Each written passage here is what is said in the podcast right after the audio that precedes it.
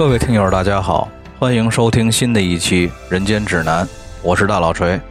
咱们今天呢，还是继续乱锤水浒。上一次啊，咱们说到北京大名府留守使梁中书，心里决定让新晋的管军提辖杨志担任这个押送生辰纲的重任。一方面呢，在家里等候派出去采购生辰纲所需珍玩礼物的人员归来。咱们花开两朵，各表一枝。放下梁中书和杨志在大名府等候不提，咱们先来个蒙太奇，把他们俩放这儿。镜头一转呢，就来到了山东济州府治下的郓城县。话说这个山东济州府郓城县呀，新到任一个县官，姓石，双名叫文斌。这新官上任呢，自然是要烧烧三把火。到任当日就升坐公堂，把县里的差役、衙役都叫上来，要训训话。假话、梦话、空话、套话，说的也都差不多了。随即呢，就叫县里的两个都头来布置任务，一个是步兵都头，一个是马兵都头。这个都头啊，在《水浒传》里是个很常见的地方基层干部的名称。其实说起来呢，都头这个职位是只有在军队中才有的，县衙门里头是不可能有都头的。至于雷横、朱仝，还有后文的李云、武松，只不过是衙役头、班头。职责呢，就是负责抓捕盗贼、维护本地治安的。喊他们都头，估计只是借军中的称谓表示尊敬。这些都头啊，放到现在，大概其就相当于县刑警队长或是县治安大队大队长，最多也就算个科级、副科级，也就这意思。这个兵马都头呢，姓朱，叫朱仝。呵，那长得是相貌堂堂，身高呢八尺四五，满布的长髯啊是善满前胸，得够一尺五。红脸汉子，面若重枣，残眉凤目，长得跟关二爷似的。县里人呢都叫他美髯公。这个人呢原本是郓城县里的富户，为人也是仗义疏财、急公好义，所以说认识很多江湖上的好汉。自己呢从小又喜欢练武，学了一身的好武艺。再说这个步兵都头，姓雷，叫雷横，身高啊七尺五左右，紫脸汉子。长着一副短络腮胡子茬，这个人不仅劲儿特别大，而且轻功还特别好，两三丈的山涧一窜就能蹦过去。所以说呢，县里人都送外号叫插翅虎。这个人家里本来是铁匠出身，后来呢开了个磨坊，而且还在家里干着屠宰场和赌场的生意。这个雷横呢，虽然说为人也挺仗义的，但是啊，心胸可是不老太宽敞的，办事儿容易钻牛角尖儿。看来呀，这个从古时候干公安，就得黑白两道都吃得开才行。当然了，咱们现在的公安那绝对是立场坚定的，和黑恶势力绝对势不两立。这个石文斌石县令叫这两位都头干什么呢？他跟两个都头说呀：“我自从到任以来，就听说咱们这儿冀州府管辖有个地儿叫梁山坡，这个地儿呢，有一帮草寇占山为王，聚众打劫，还抗拒官军。”咱这儿既然守着这么一个贼窝子，民风啊，怕是也难免受点不良影响。十里八乡恐怕治安也不太好，估计犯罪率挺高的。你们二位呢，久居此地，人头地头都熟，别怕辛苦。带上你们手下的士兵差役，一个负责县城东部，一个负责县城西部，各自去巡逻走访，碰见不法之徒，还有行为可疑的人，先把他控制起来。但是啊，不许扰民。哎，咱们可有言在先，先小人后君子。有句话我得说在前头。我来的时候呢，了解了一下情况，咱们这东西村山上有棵大红叶树，县里其他的地方都没有。你们俩带人巡逻到那儿的时候啊，摘几片红叶子回来交差，才能证明你们俩确实没偷懒。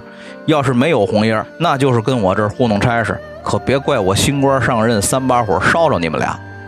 话说这朱仝、雷横二位头从堂上下来，俩人是相视苦笑，心说这新来的官儿啊，还真是不好伺候。没辙，带着手下人马走吧。朱仝领着手下人马出了西门，雷横呢带着部下出了东门，各自就巡逻查访去了。不提朱仝，单说雷横带着人巡逻到东西村山上的红叶树那儿。各自揪了几片红叶，准备下山回城复命的时候，路过一个荒庙，叫灵官庙。要说这雷横啊，确实是个有经验的老公安。一看今天这庙有点反常，心说这庙是个荒庙，也没有和尚老道在，平时庙门都是关着，今儿怎么开着呢？可能有情况，先进去看看再说。于是呢，就下马带着人悄悄地摸进去了。这一看可不得了，还真让识的人给说着了。这东西村里果然有可疑人员。只见啊，这庙里正殿供桌上躺着个大汉，脱了个光膀子。就穿着个裤衩，把脱下来的衣服、裤子打了个卷儿，放脑袋底下当枕头用，在那呼哈呼哈的，又是咬牙又是放屁，还打着呼噜，睡得正香呢。凑近了仔细一看啊，这人长得就犯法，就冲这模样就值二年徒刑。大个一身黑肉，胸前一巴掌宽护心毛，一脑袋红头发，往脸上看更吓人，紫黑紫黑的一张脸上长了一大片通红通红的朱砂痣。这朱砂痣上头啊，还长着一片黄不黄、黑不黑的毛。雷横赶紧就让手下的众差役准备好绳子，趁这个大汉熟睡的时候啊，就把他连供桌就给绑一块儿了。一帮人啊，折腾一溜够，出了庙门一看，都后半夜了。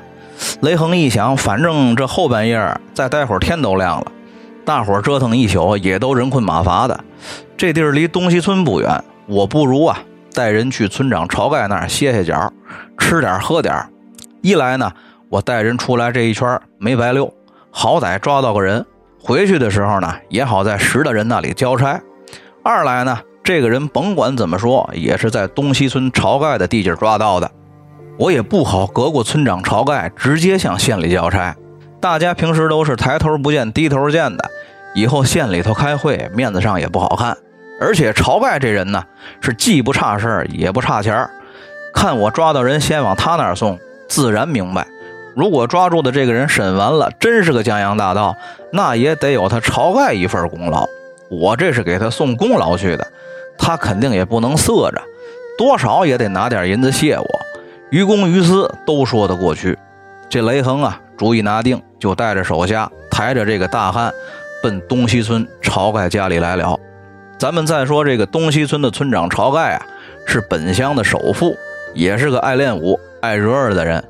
其实呢，我觉得也不是个什么十足的好人，因为书里原文写他呀，但有人来投奔他的，不论好歹，便留在庄上住；若要去时，又将银两积住他起身。爱惹惹不叫毛病，是非好歹您得分吧。说起这个晁盖啊。外号叫托塔天王，他这个外号来的呀，还有一个故事，说的是这个郓城县治下有条溪水，溪水两边呢有两个村子，一个叫东西村，一个叫西溪村。有一年啊，这个西溪村闹鬼，而且是闹水鬼，闹得还特别邪性，大白天的就折腾，经常有人大白天就被这个水鬼拉到水里给淹死。有一天呀，这个西溪村来了个老和尚。听说这事儿之后呢，就告诉西溪村的人，用某地的青石请石匠凿一个石塔，就能把这个水鬼镇住。西溪村的人呢，就照着老和尚的办法，请人凿了个青石塔，把这水鬼给治了。不过呢，这老和尚我估计也是个半吊子，出的这个主意啊，是治标不治本。西溪村是宝塔镇河妖了，结果这水鬼跑东溪村折腾去了。晁盖一看啊。这不欺负我们村没人吗？大怒之下呢，自己就一个人去西溪村，把那座青石塔抱到自己东溪村来了。从此呢，晁盖就得了这个托塔天王的绰号，也成为了东西西溪两地的一霸，没人敢惹他。这个也正应了那句话：“屠龙勇士啊，终成恶龙。”话说这个雷横啊，带着手下众人来到东溪村村长晁盖的家。叫开了门，庄贺去回复晁盖。雷横呢，就先让人把那个灵官庙抓到的大汉捆在晁盖家的门房里。随后呢，晁盖自然是对这个县里来的公安局长远接高迎，互相寒暄了几句，知道雷横是奉命下来走访巡逻，一边让下人安排酒饭，一边就开始往雷横嘴里递话：“嚯，雷局长您辛苦。”不知道您这回下来，在我们这儿查着什么小事儿，抓着什么小贼儿了吗？雷横这儿正等着晁盖给递肩膀、搭台阶呢。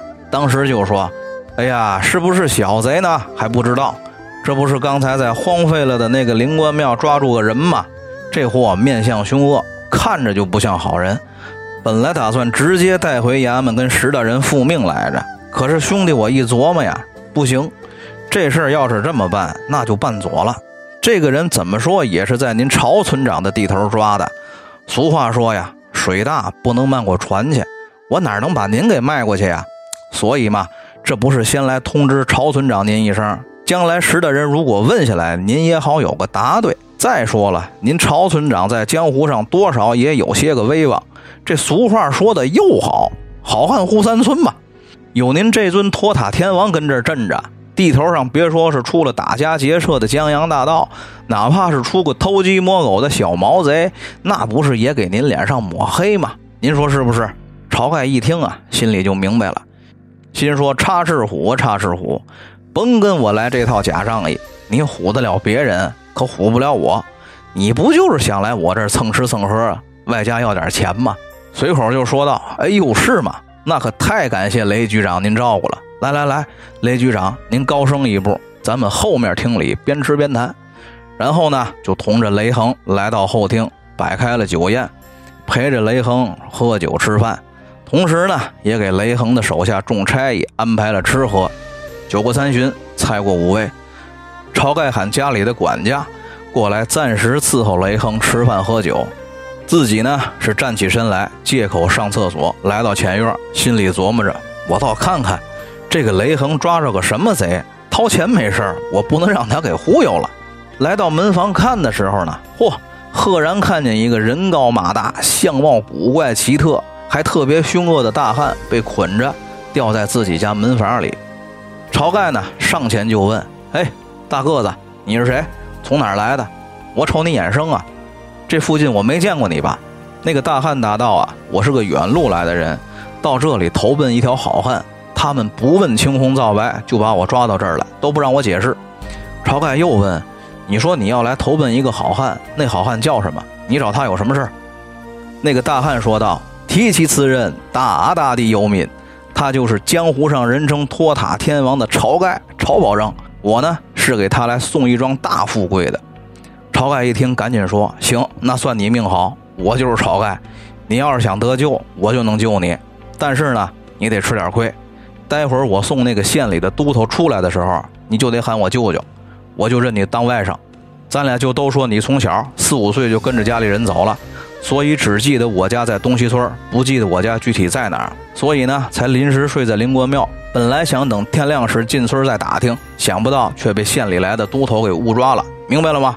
那个大汉感激道：“啊，既然如此，那就感谢晁保正相救了。一会儿我照办。”俩人说完，晁盖就赶紧回后厅去继续陪着雷恒说话。时间不长，就看见东窗户上窗纸泛白，眼瞅着天儿马上就亮。雷恒呢，就站起身来向晁盖告辞。晁盖见时机也差不多了，就假意相送雷恒。跟着一起往外走，到了门口呢，看见雷恒手下的差役们把那个黑大汉从门房里押出来，俩人无非是依计而行，一个喊舅舅，一个认外甥，还编了一套瞎话，演了一场不疼不痒的苦肉计骗雷横。估计雷横心里也明白是怎么回事。前文都说了，这个晁盖啊是不论好歹，只要有人投奔他就收留的。一来呢，反正雷横觉得也没抓到这个黑大个的现行，这人只是可疑而已；二来呢，雷横把这黑大个带来晁盖家，不就是为了讹几个钱花吗？不放人，拿什么卖给晁盖呢？果然呢，放了人之后，晁盖又把雷横叫到没人的地儿，给雷横拿了十两银子，又取了一些碎银子，赏给雷横手下的人，让他们闭嘴。雷横带人走之后呢，晁盖就把那个黑大汉带到后厅叙话。细问之下，那个黑大汉说：“呀，我姓刘，叫刘唐，山西潞州人。因为头生红发，脸上呢又有这一片朱砂记，所以江湖上人称赤发鬼。昨儿晚上喝多了，躺在村外灵官庙睡觉，不想被这帮官军给误拿了。”说完就趴地上给晁盖磕头谢恩。晁盖等他磕完头，赶紧就问：“哎？”你刚才不是说有富贵要送我吗？在哪儿呢？刘唐答道：“啊，小弟我从年轻的时候就闯荡江湖，就是腿长，耳朵长，也认识不少好汉，总听见大哥的名号。今日呢，总算有缘得见，也总听说山东、河北那帮做走私生意的也经常来投奔哥哥。这儿没了闲人，我才敢跟您说。晁盖说呀：“你放心说，这儿都是我心腹人，说吧，没事儿。”刘唐这才吐出实情。他说呀：“小弟打听得北京大名府梁中书收买了价值十万贯的金珠宝贝、玩器，这样一些东西送到东京，与他丈人蔡太师祝寿。去年呀，也送了十万贯金珠宝贝，可是走到半道呢，不知道让谁给劫了，到现在也没抓着人。今年呢，他又派人采购了价值十万贯的金珠宝贝。”这几天我估计这东西差不多也该凑齐了，马上就该安排启程了，因为他要赶在六月十五之前到东京汴梁。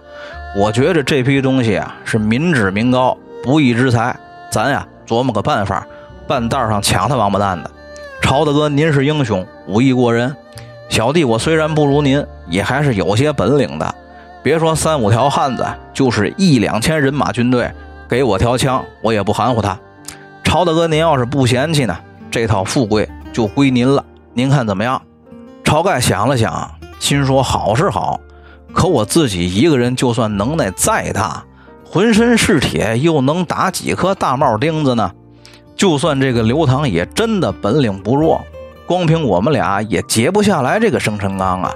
再说了，这个刘唐也不知根底，来的蹊跷。而且呢，我在这是富户，安居乐业。丰衣足食的过这么一份安生日子，万一要是捅出娄子来，那可是抄家灭门的罪啊！只好说了一句：“牛逼！”回头再议，你远道而来，一路劳累，先去休息休息。这事儿呢，我从长计议，咱们再研究。上次啊，我就说了，我不认同很多人认为生辰纲是梁中书给杨志挖的坑的看法，但是呢。我却觉得劫生辰纲是个职场 PUA 案例，这事儿应该是后文书中马上就要出现的一个人物安排的，目的呢就是利用晁盖的江湖威望还有号召力来聚拢一批人，形成一股势力。首先呢，咱们看这个刘唐，他的出现就很不正常。很明显，在这一回里，刘唐扮演的是情报人员。那么什么样的人适合做情报工作呢？那肯定得是扔进人堆儿就找不着的那种人，显然刘唐是绝对不合适的。黑的个子，红头发，脸上还长着一片朱砂记，朱砂记上还长毛。怎么着？您是怕别人认不出来您，还是怕别人对您印象不够深刻呢？所幸啊，这个晁盖虽然说是爱惹惹，但是呢，也只是个守家待地的土财主，一天江湖都没走过，也没往这方面想。那么接下来这场职场 PUA 计划又是怎么进行的呢？咱们下回再说。好，大家下次再见。